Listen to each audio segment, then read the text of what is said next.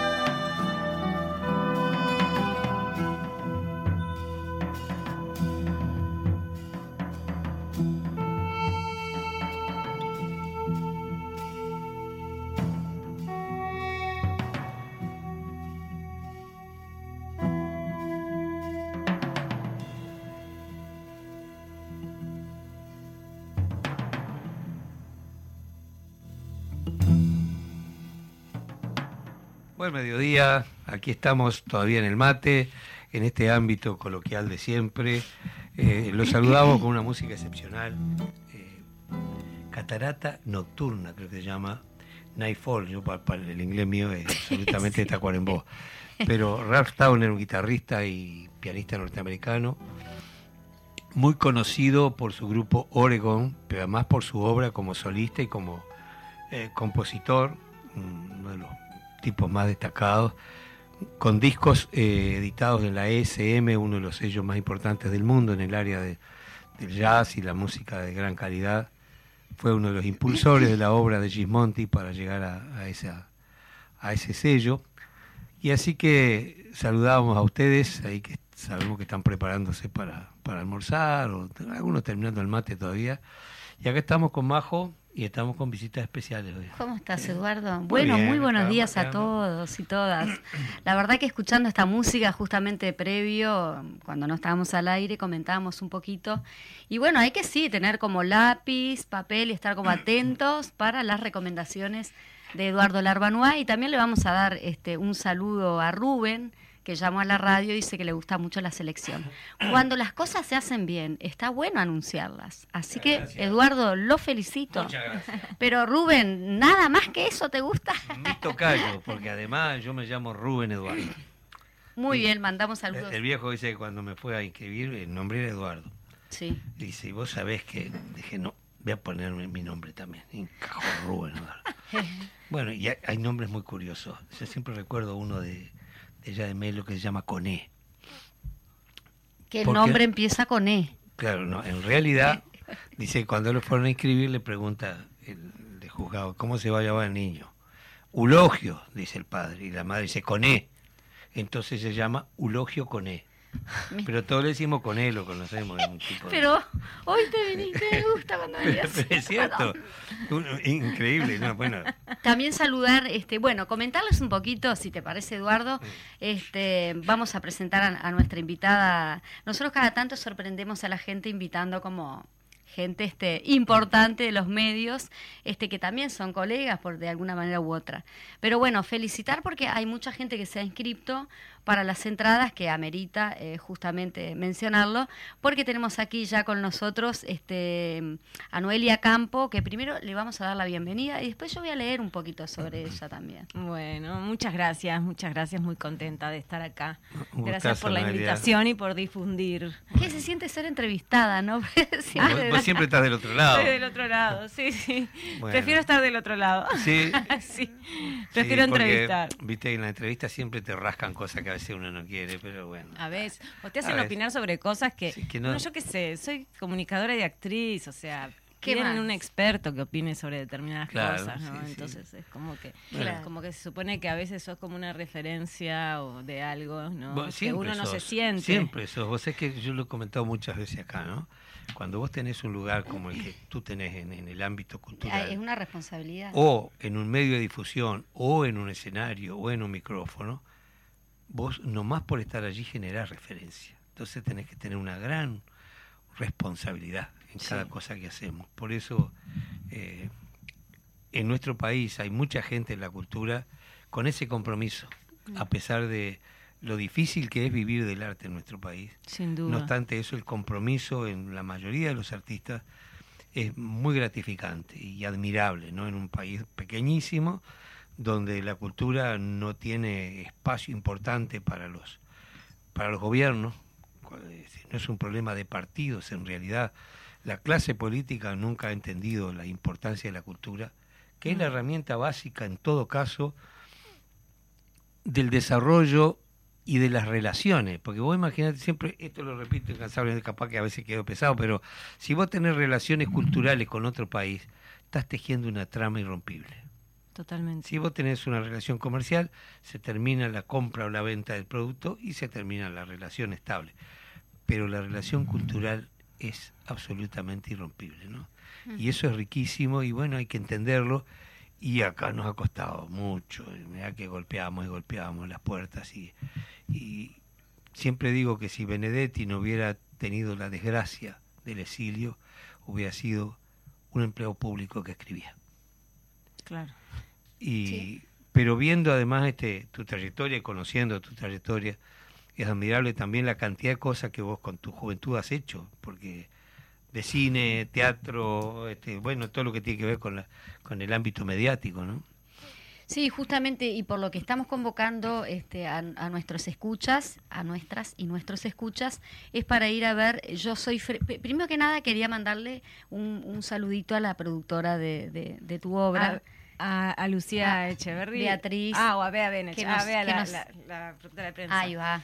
que nos ha hecho eh, justamente un buen trabajo cuando se logran estas cosas. Es bárbara. Este, es porque es el resultado de un buen trabajo. Sí, sin duda. Así que saludarla y nos, nos ha dicho acá que, bueno, debido al éxito de la obra Yo soy Freda, eh, perdón, Yo soy Fedra, que protagoniza justamente a quien tenemos aquí presente. Este es el noveno Festival Internacional Temporada Alta en Girona, en Montevideo, y vuelve justamente a partir del 4 de febrero en la Sala Verdi. Van a estar las ocho únicas funciones, así que recomendamos a, las personas que nos han solicitado, bueno, obtener, porque también vamos a la sorpresa que vamos a estar sorteando eh, dos entradas, cuatro entradas en realidad, porque sería una entrada para el, para el domingo 5, que sería este domingo, y otra entrada para el sábado 11, el sábado siguiente que vamos a estar este, sorteando, como les decimos. Yo soy Fedra, debido al éxito que ha tenido, se van a hacer ocho funciones más. Y bueno, y ahora vamos a la parte de Noelia Campo. Todo el mundo, ay, Noelia Campo. Por eso yo le decía a Eduardo y se lo decía ella también. Este Noelia eh, Campo se, se, formó en la Escuela de Acción Teatral Alambique. me acuerdo, es licenciada en Comunicación Social de la Universidad Católica. Eh, en cine protagonizó junto a Darío Grandinetti y Norma Britsky la, la peli, se llama, en el 2007. Luego hizo un largometraje del director argentino Gustavo es el mismo, es el mismo. Es el mismo, exacto. Gracias por el apunte. Como es actriz también me apunta. Nos apuntamos mutuamente. Y luego hiciste eh, Los Modernos en 2016. Ahí está. Corregime si está bien. Perfecto. De Marcela Mata. Y, Mauro, Mauro Ahí va. Y por este último trabajo ganaste dos premios como mejor actriz, el de la Asociación de Críticos de Cine del Uruguay y el premio Lucía en el Festival Internacional de Cine de eh, en Cuba. Además trabajó con reconocidos directores uruguayos como Federico Álvarez, Diego Fernández, Carlos Amelio, Álvaro Sino y Carlos Morelli. Me río porque vos me mirás y como que te recordarás que están diciendo las obras y ah, mira la que hice. No, un poquito eso. Y en teatro has participado en obras de dramaturgos referentes del teatro universal como William Shakespeare, Molière, eh, Jean Cocteau, eh, Eugenio Ionesco, para Ionesco, Neil Simon y también, yo también para el inglés soy un desastre, contemporáneos como Caril eh, Chur, eh, Churchy, Lauren eh, Buffy, para los idiomas en general. Para los idiomas somos un desastre. vos viste que acá es muy coloquial, ¿no? Es muy sí, está perfecto. y ella me mira como diciendo, pero viste que, que está bien si vos lo, si, si lo pronunciás como se pronuncia en español, es correcto. Si vos en vez de decir Logan Bafi decís Tenés razón. Laurent Bafi, está, está, bien igual. Exacto. Cuando uno se quiere hacer el lindo y mencionarlo en inglés, ahí, bueno. Muy bien. Este, o sea que yo andando por Francia, este tratando de hablar francés, ¿no? Claro. Todo bon, todo bon, me Se te mezclan todos los idiomas, es terrible. también estuviste en, televisión, en la ficción eh, ¿Por qué te quiero así? que protagonizó, eh, que protagonizaste con Florencia Peña y Catherine Fulop, nada más ni nada menos. Bueno, un poquito eso tuyo, también recordarles o decirles que la obra es este, dirigida y escrita por Marianela Moreno, que le mandamos, Morena. perdón, Marianela Moreno, no, Sí, Marianela Moreno. Morena. Morena. Marianela Morena. Siempre decimos, bueno, muy bien. Dirigida y escrita por Marianela Morena. Ahí está. Así que nada, bienvenida. Después de la presentación, ¿cómo te fue con ese el personaje justamente?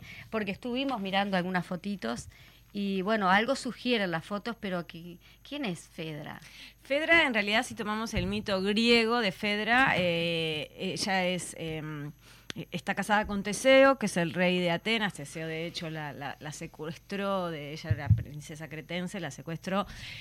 Y ella se termina enamorando del hijo de Teseo, de su hijastro. Pero ese amor no es correspondido por el hijo que es mucho más joven que ella. Entonces ella como forma de venganza por ese amor no correspondido, le dice a Teseo que Hipólito, que es su hijo, eh, la violó. Entonces Teseo manda a matar a su propio hijo. Y después hay versiones en las que Fedra se termina suicidando y versiones en las que no.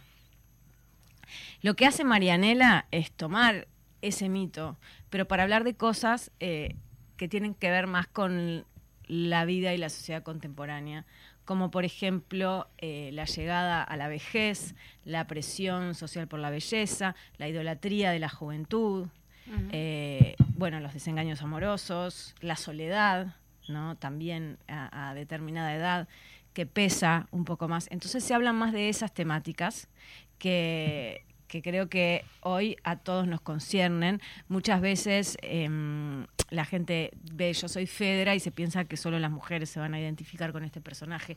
Para nada, porque al día de hoy los hombres también tienen una presión ah, social muy fuerte con el tema de la vejez, con el tema de la belleza física, con el tema de la soledad.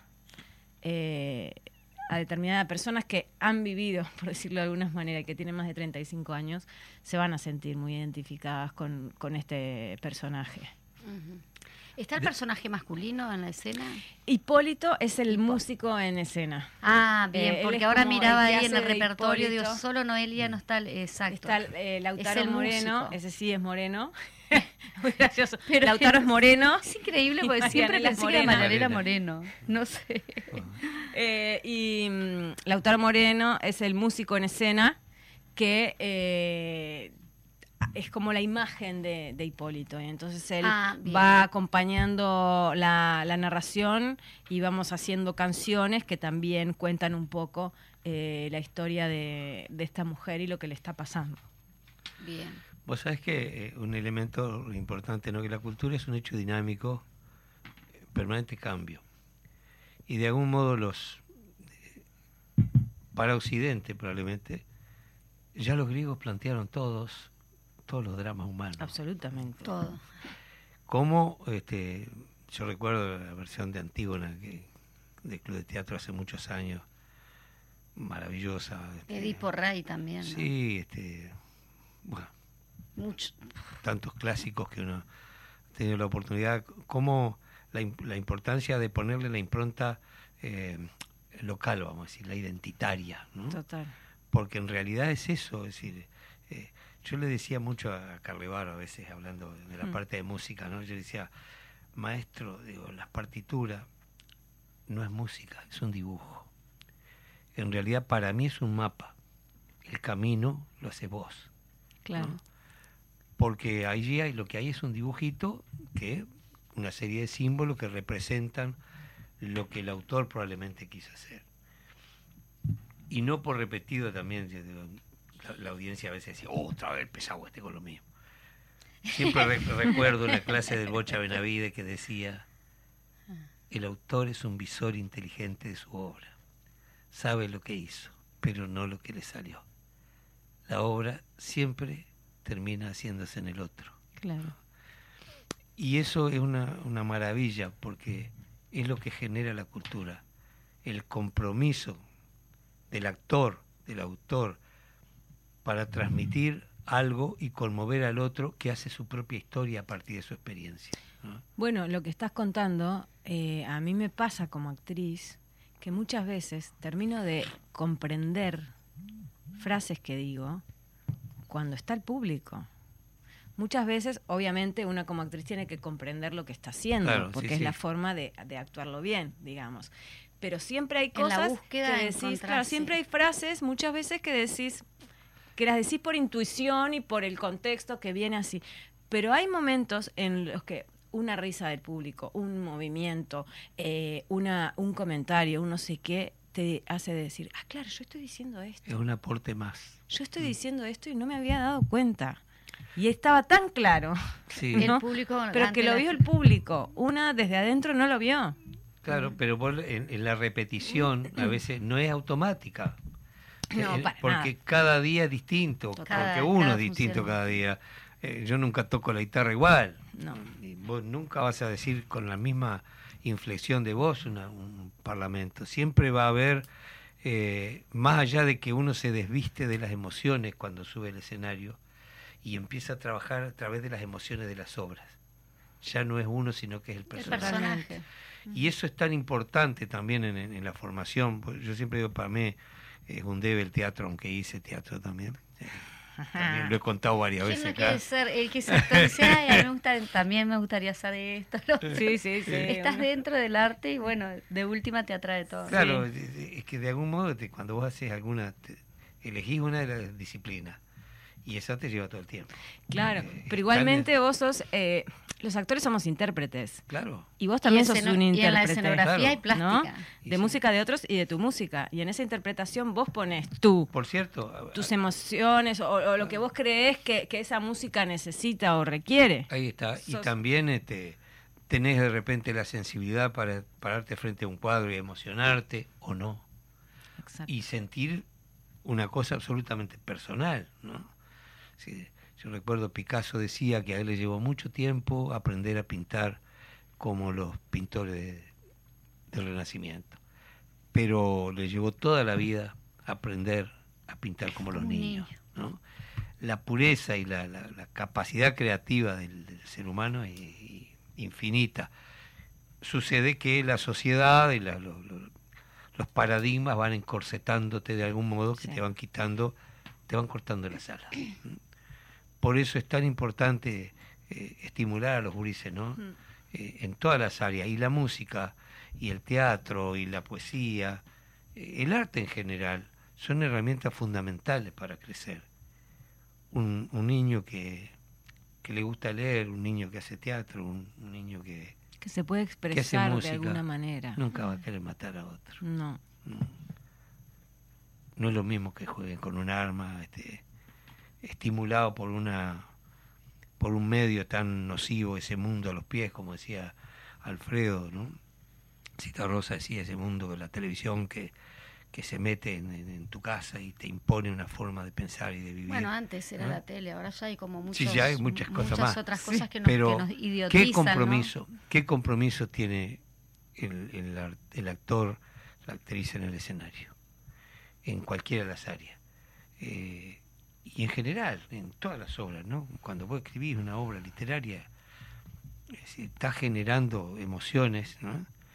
Y de pronto esa obra también literaria puede pasar a ser una, una canción, puede pasar a ser una obra de teatro, puede ser una pintura. ¿sí? Porque de repente yo estoy leyendo, a mí me estimula algo. sin duda. Y, eso es tremendamente enriquecedor.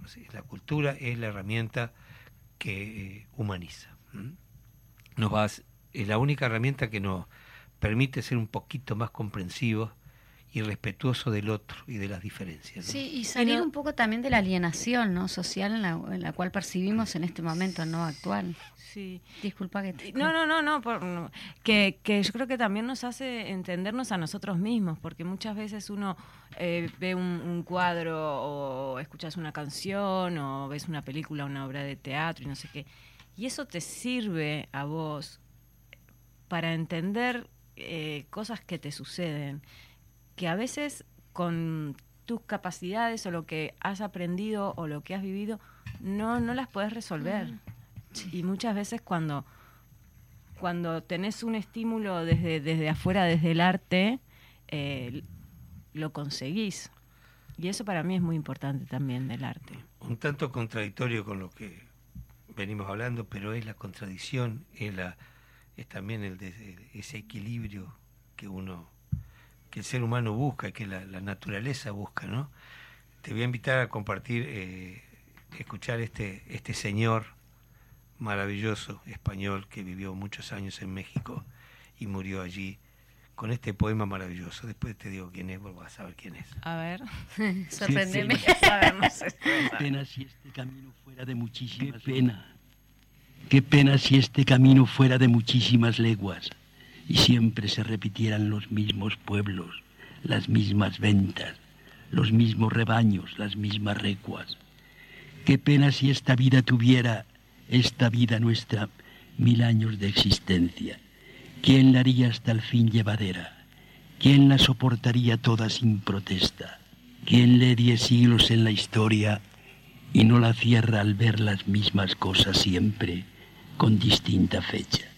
Los mismos hombres, las mismas guerras, los mismos tiranos, las mismas cadenas, los mismos farsantes, las mismas sectas y los mismos, los mismos poetas. Qué pena que sea así todo siempre, siempre de la misma manera. Después de escuchar a León Felipe. Ah, acá me pone un mensajito a alguien que dice, che, Eduardo vino inspirado hoy, ¿eh? Yo siempre ando inspirado. Gastón Grisoni. Te mandamos un saludo, Gastón. ¿Estás dentro del sorteo? Divino. Bueno, antes de, de, de, Vamos a ir a la tanda que tenemos que cumplir. Allí lo tenemos a Fede con las máquinas. Vamos con la tanda.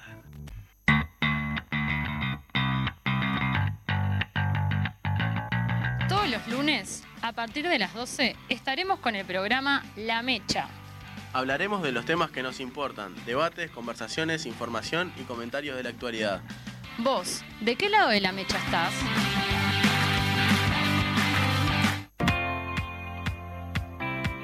Desde Montevideo, Uruguay, transmite CX40 Radio Fénix 1330 AM.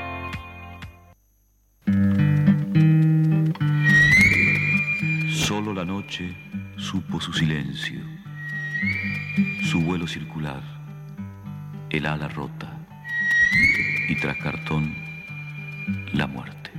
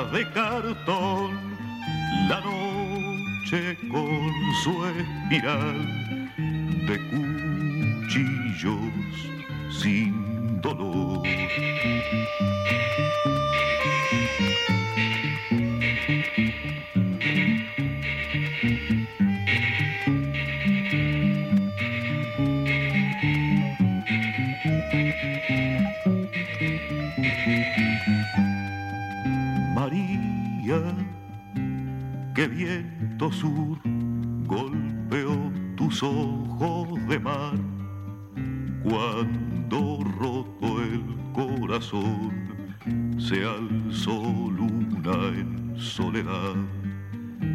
María por la ciudad gastando fue su color y en la lluvia volverá a su esquina de Malbón.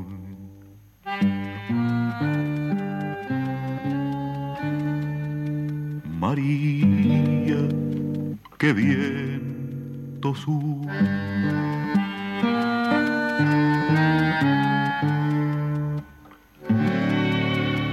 Golpeo en tus ojos de mar.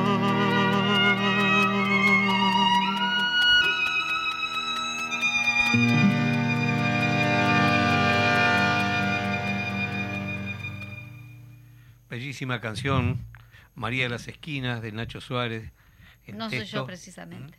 Eh, y, la, música de Yamandú Palacios, de aquel disco formidable que llama Poeta del Sur. Eh, unas ganas de verlo eh, reeditado ese disco, porque fue, desde el punto de vista de la historia de la música uruguaya, una especie de bisagra entre la milonga campesina y la milonga ciudadana. Y no la milonga tanguera, sino la milonga ciudadana. Yamandú y el Nacho hicieron un laburo formidable en ese disco Poeta al Sur, que lo tenía Orfeo, no sé hoy en mano de qué sello está, debería ser reeditado porque es una joya de, realmente importantísima de la música uruguaya. Bueno, y Alfredo hizo unas versiones memorables, entre ellas Los Boliches, esta María de las Esquinas, Poeta al Sur, esa canción que el Nacho Suárez le dedicó a Enrique Estrázula, amigo de ambos. Si habrá para recuperar de, nuestra, de nuestros valores que todavía nos siguen sorprendiendo. Alfredo, después de tanto tiempo, cada vez que lo escuchas es, es como eh, reconocerlo. ¿no? Sí. ¿Cuál es la diferencia entre milonga tanguera y milonga ciudadana? Me, la milonga ciudadana es eh, eh, aquella que en el tango charan, chan, chan, chan, chan, y esta es una milonga más tirando al a lo reflexivo. Pum, para, papira, pum, muy, Esta la ciudadana. Era ciudadana, una, milonga lenta, eh, con un texto más profundo. Ahí está. Eh, porque la milonga campera siempre va a tocar el, tema más que nada rural. Claro. Nosotros decimos folclórica, pero en realidad no es folclore, porque nosotros no tenemos folclore. Tenemos una música de raíz rural, pero nuestra cultura es aluvional. nosotros, el auténtico folclore lo, lo habrían aportado los aborígenes pero no sabemos, no se ha estudiado con seriedad y no sabemos qué música hacían. Porque destruimos su cultura antes de tener la oportunidad de... Quedan algunos ancestros e indudablemente... Y con objetos que iban que iban adaptando, creo, objetos de la naturaleza. Yo no soy musicólogo, no estudié musicología, pero por sentido común vos suponés que bueno algunos instrumentos aerófonos deberían tocar en un país donde tenemos ríos llenos de tacuaras donde había una interrelación con otros grupos eh, culturales de América la percusión es un, es un fenómeno eh, probablemente el más primario de la, de la comunicación a través de la música. Y sabemos que Tacuabé tocaba el arco musical uno de los indios que llevaron a mostrar a Francia como, como animales raros y tocaba un arco musical que una especie de berimbau chiquitito que se usaba la boca como resonador. Eh, suena muy parecido a lo que le llaman en Estados Unidos el modbau, que es también un instrumento que tocan los, los, los indios del, de, del oeste, ¿no? de la zona norte, que suena medio que ton don ton ton don si escuchás a Buffy Salmeri, una cantante norteamericana, una especie de Mercedes Sosa norteamericana, usa mucho esos instrumentos y hace mucho esa línea de, de música popular. De modo que eh, la milonga campera o la, pampeana, es muy lentona, es la que hace Yupanqui, esa conversadora, y esta otra es como más honda y con mucho más exigencia musical. Fíjate, los arreglos en estos temas está Federico García Vigil. Y está tocando, creo que gente camerata, la mayoría de las que tocan allí. Un maestro de la, verdad que, uruguaya.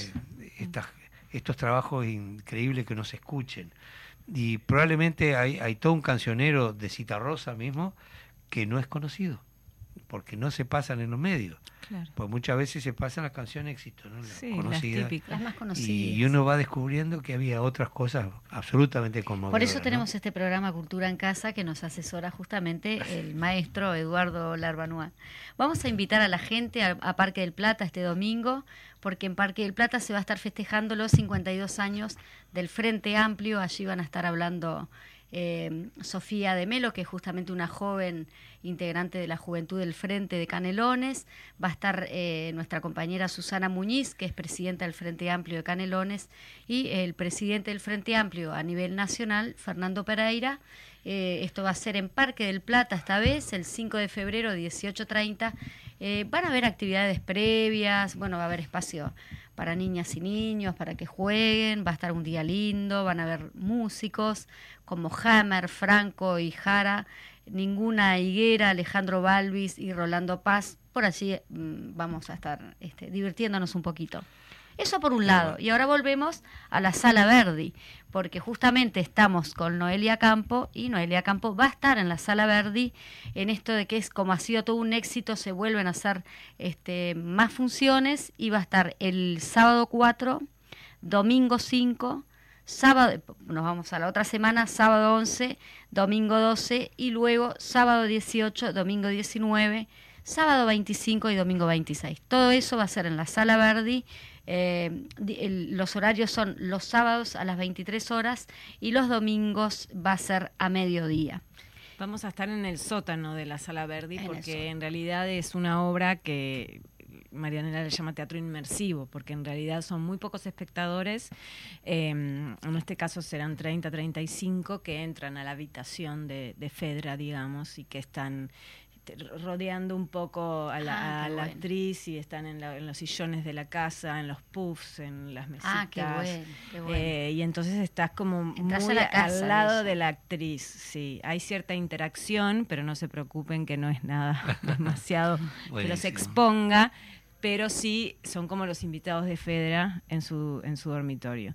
y entonces y está y es un lindo desafío como actriz porque claro, tiene que haber mucha verdad porque estás al lado de la gente, no tenés la cuarta pared que te protege. Es el mayor desafío. Ni platea escenario. Como dice el gran maestro, también actor este Pepe Vázquez, no me actúes la letra. Exacto. Así que ahí es un desafío. No me actúes la letra, no voy a poder actuar la letra. Solo desafío más grande, ¿no? Eso de tener... A mí me gusta, o sea, mucho más ese escenario, el escenario chiquito Igual con la gente el al lado. tiene razón que es un eh, desafío. es, una experiencia muy linda para mí, para el público, como público, estar viviendo viviendo, porque aparte muchas veces este como que, no sé, lo sentís más, me ha pasado en la, temporada pasada que, que, hay gente que me decía, ay, en un momento me daban ganas de ir y abrazarte porque tenía al lado y estabas tan desprotegida y no sé qué, te quería acariciar, ¿viste? algo, ¿no? Porque, eh, y eso, y eso es, es genial. Que, y la exigencia para, para el actor y la actriz es tremendo porque allí tiene que estar no te tiene que desconcentrar nada. Nada tiene que estar fuera de lugar porque si no te distrae. Totalmente. Apaguen sus celulares, por favor. Te voy a hacer una pregunta que ya creo que voy a saber la contestación. Te voy a preguntar. ¿Cuál es la obra que más te ha conmovido? O, el papel que hayas tenido que hacer que más te ha conmovido. Ah, que, yo haya hecho. Que, te hayas, que, hayas sentido eh, más removedor para vos, para tu interior. Y mm, yo creo que, bueno, Vela, el personaje de Perdidos en Yonkers, que fue por el que me, gané el Florencio, es un personaje hermoso que me acuerdo cuando, cuando Jones, que fue el director, me dio el libreto y lo leí. Es con el único libreto en mi vida que lloré, efectivamente y, que cuando terminé dije, gracias vida por darme la oportunidad de hacer este personaje, por favor que lo haga bien, que no lo arruine, porque no se lo merece. Ese fue un personaje que, que, me conmovió muchísimo. Es una historia, una historia familiar. Ella eh, tiene cierta eh, discapacidad emocional, se podría decir, ¿no? Es como una niña de 35 años, pero a la vez es la que dice las verdades en la familia. ¿No? Eh, la que la que los puede decir, ¿no? Porque está un poco perdonada. Porque se lo perdona, ¿no?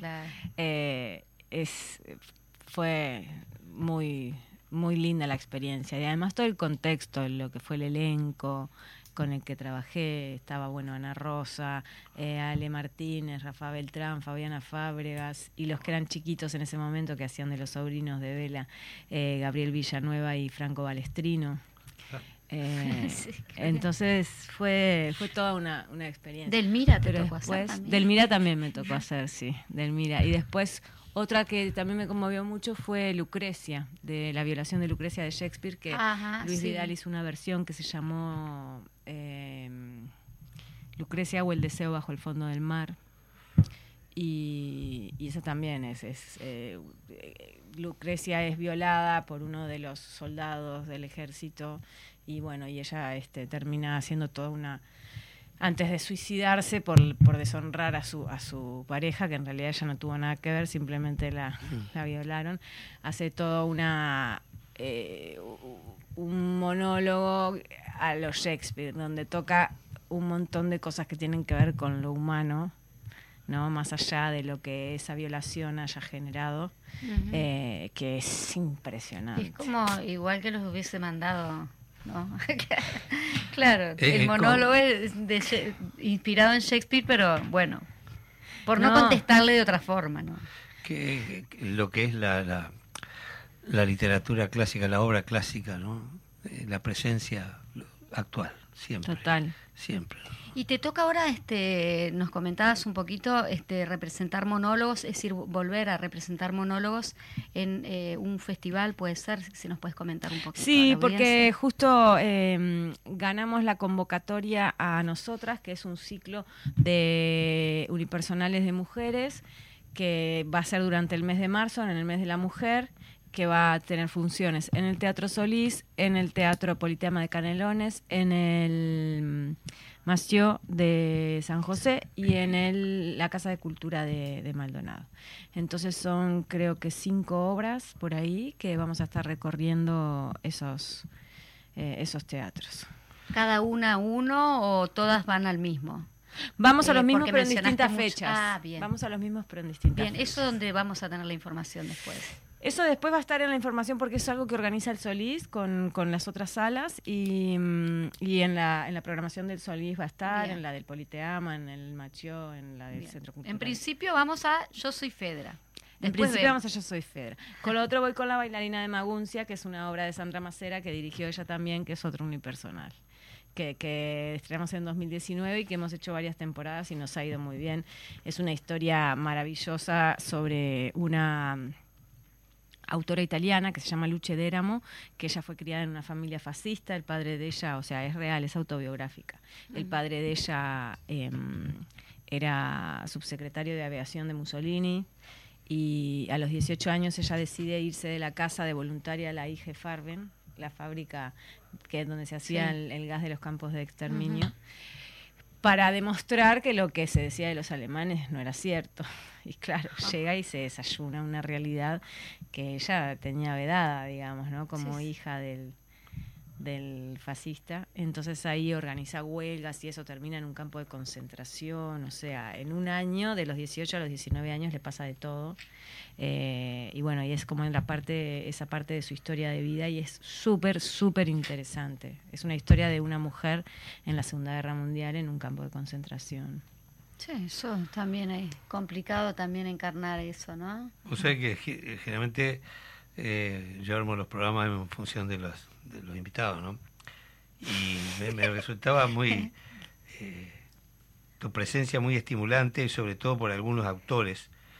Y recurrí aquí a Idea Vilariño. Ay, sí.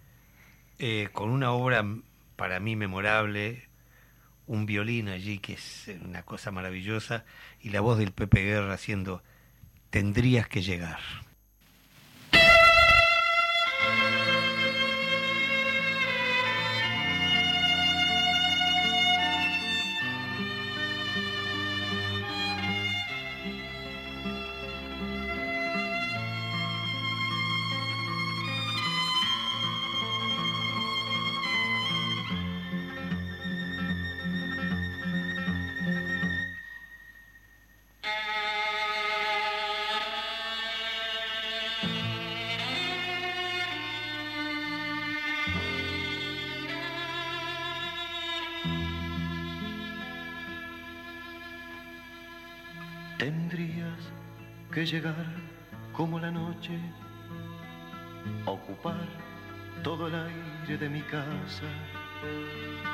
Tendrías que caer como la sombra, como la sombra cae sobre las plazas.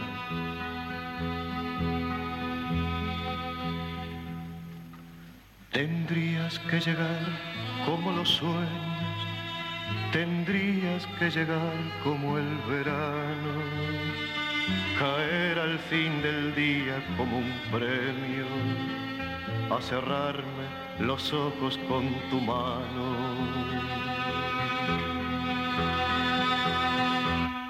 Tendrías que llegar y darme vida como un licor amargo, seco y fuerte, una vez otra vez y cada día tendrías que llegar como la muerte. Tendrías que llegar y darme vida como un licor amargo, seco y fuerte.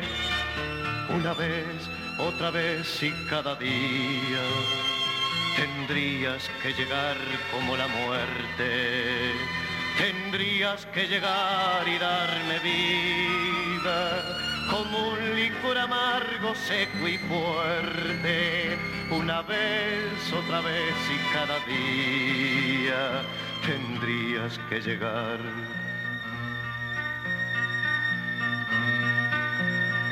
Como la muerte.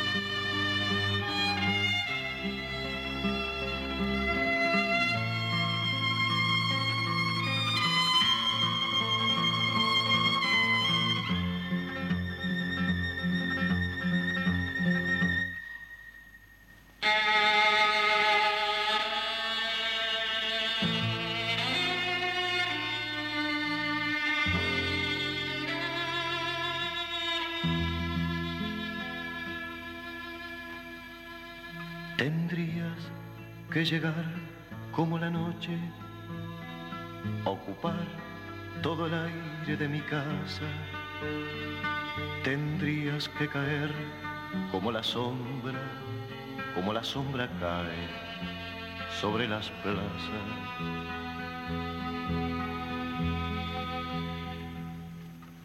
Tendrías que llegar. Es un tema como para escucharlo no dos, cien veces, ¿no? Eh, Idea Vilariño, su poesía es desgarradora, este, de una entrega total. Yo tuve la suerte de conocerla y también conocer bastante a Numen, su hermano. Sí. Numen, un pianista fuera de serie que fue probablemente de los primeros en presentar muy públicamente a la obra de Piazzolla. Mirá. Yo recuerdo este, te estoy hablando del 69, por ahí. Yo recién había empezado a venir a Montevideo y su señora, Emma Haverly, una bailarina, hacía un show este, formidable. Bueno, Elena, este, la, hija, es una bailarina formidable. La conocí desde pequeñita, eh, pues ellos tuvieron que vivir el exilio. Cuando volvieron nos volvimos a ver, pero pocas veces por la realidad de cada uno, ¿no? Si habrá historia en un, en un país tan chiquito eh, como para conocernos, para conocer la, la capacidad creativa que, que tienen nuestros nuestra gente de la cultura, nuestra gente en general. sí, quería preguntarle justamente a Noelia eso. ¿Cómo llegas a TV Ciudad? ¿Cómo es tu experiencia allí? ¿Te sentís cómoda trabajando ahí? Sí, este, súper. En realidad me, Es un canal, digo, digo este, de la Intendencia. Vos también tenés como trayectoria en canales abiertos? ¿Cómo, cómo se hizo esa Sí, en realidad me, me, llamaron de TV Ciudad, eh, yo estaba en el 10, justo se había terminado por Vos, que era el programa que yo hacía de música, y estaba como de, de, periodista en, en el informativo pero ya no solo en la parte cultural, sino como, como en, todas las noticias que, fueran llegando. Y, ta, y no me sentía tan cómoda, porque en realidad eh, a mí todo lo, como lo que tiene que ver con, con, todas las noticias como de actualidad del show de, la hora, como que no, no me siento como preparada, ¿viste? Tenés que también buscar las noticias, investigar y hacerle un seguimiento. Eh, y entonces justo me, me llegó una propuesta de TV Ciudad, cuando estaba de director Andrés Rodríguez y Fede Dalmau de coordinador para hacer un programa eh, de noche cultural, medio late night show, y con Jorge Temponi, que hicimos la facultad juntos, somos amigos. Para mí es un tipo brillante. Era lo tuyo. Eh, gran compañero, eh, con un humor exquisito. O sea, tenía, yo dije, ta, esto lo tengo que hacer porque sé que voy a pasar bien y voy a aprender un montón. Entonces hicimos con el tempo, después vemos, hicimos cuatro años, una temporada de cuatro años. Eh, y después ya eh, vino la pandemia y ahí hicimos un programa que se llamaba Informe Capital Especial, que era como un informativo pero de noticias que tenían que ver con, con todas temáticas de la pandemia y el coronavirus. Y mm, después de eso, a él tal, le, le, ofrecieron la letra chica, que, que él eh, aceptó, porque también iba a poder desarrollar otra faceta de él como periodista, no solo la cultural, sino también la política y eso. Y yo eh, me quedé haciendo Mira Montevideo, que ya lo hacíamos juntos, y vino Pablito Silvena. Qué divino, Pablito. Que Pablito también, que yo decía, ay no, me cambian a mi tempo y no sé qué. Y la verdad que Pablito eh, me llevo muy bien con él.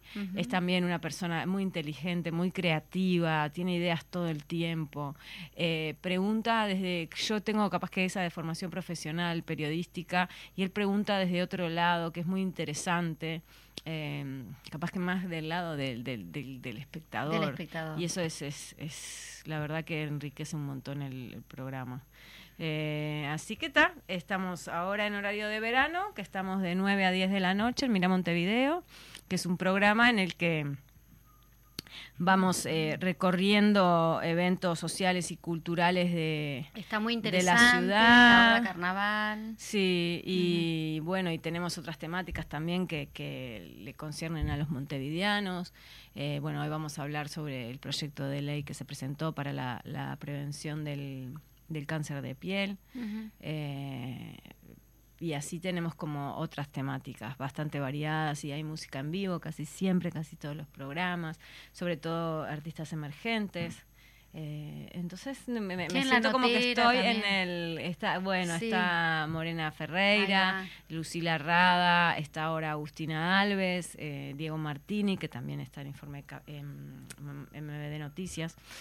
Em, Así que bien, la verdad que, muy cómoda y contenta porque estoy haciendo un programa que me, que me gusta, que, en el que siento que, aporto, que tengo conocimiento y, con unos compañeros maravillosos. Eduardo, tenemos que hacer el sorteo, mira. Este, para, por eso, pero vamos a cargar un poquito. A ver, Pero que, ¿quién saca el 1? este, para. ¿Sacó? Porque tendría que o sacar foto o filmo acá, miren. A ver. A ver. Dale, agarra que quieras seguir. Ahí. Para, para, porque tengo que poner filmación. bueno, estamos filmando acá, este, justamente Noelia va a ser la que va a sacar el número. Escarba un poquito ahí ah, el número que va a salir sorteado para el sábado. Bueno, me quedó en la uña, o sea que es este. Ahí va, a ver, escriban. No, traje, no tengo los bueno, lentes, no así que título, vas a tener que leer vos. Viste, no precisa tener título, pero yo le escribí a Eduardo porque ahora es facilísimo tener título, ¿viste? Valeria. Y te lo piden para... Valeria, eh, lea el, número de... Eh, los últimos, ¿no? Sí. 259-7. Valeria, te ganaste una entrada, dos son. Valeria, una, entrada para el sábado doble. Y esta que vamos a filmar ahí es eh, Beatriz, acá. Bea con... Ay, decís que no se puede mostrar. No, no. 185 es la terminación y eh, es uno que no fue sorteado porque en realidad eh, es la única que se presentó para ver el, la función el día. En realidad es Beatriz 818-5. Bien, muy bien. Así que Beatriz el domingo ya bueno, acá el, el, escribano circunstancial, acá la Arbanoa. Entradas eh, dobles para ver Fedra. Los espero y espero que les guste. Bueno, eh, muchas gracias, Noelia. No, gracias a ustedes por la invitación. Pasé muy bien. Y bueno, No, va, a ser la primera vez que venís, ya te vamos a convocar Vas a tener que volver. Es la primera vez, pero no va a ser la última. Acá quien viene, vuelve.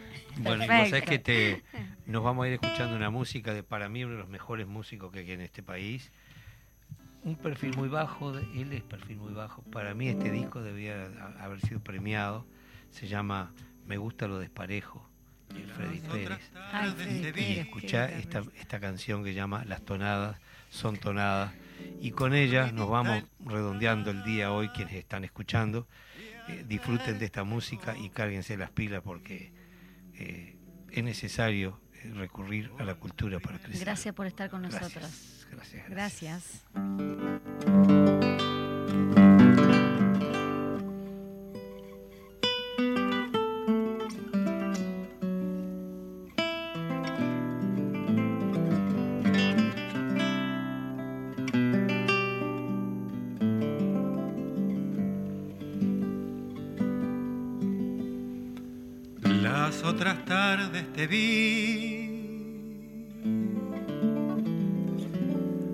dormidita en la enramada, y al verte te con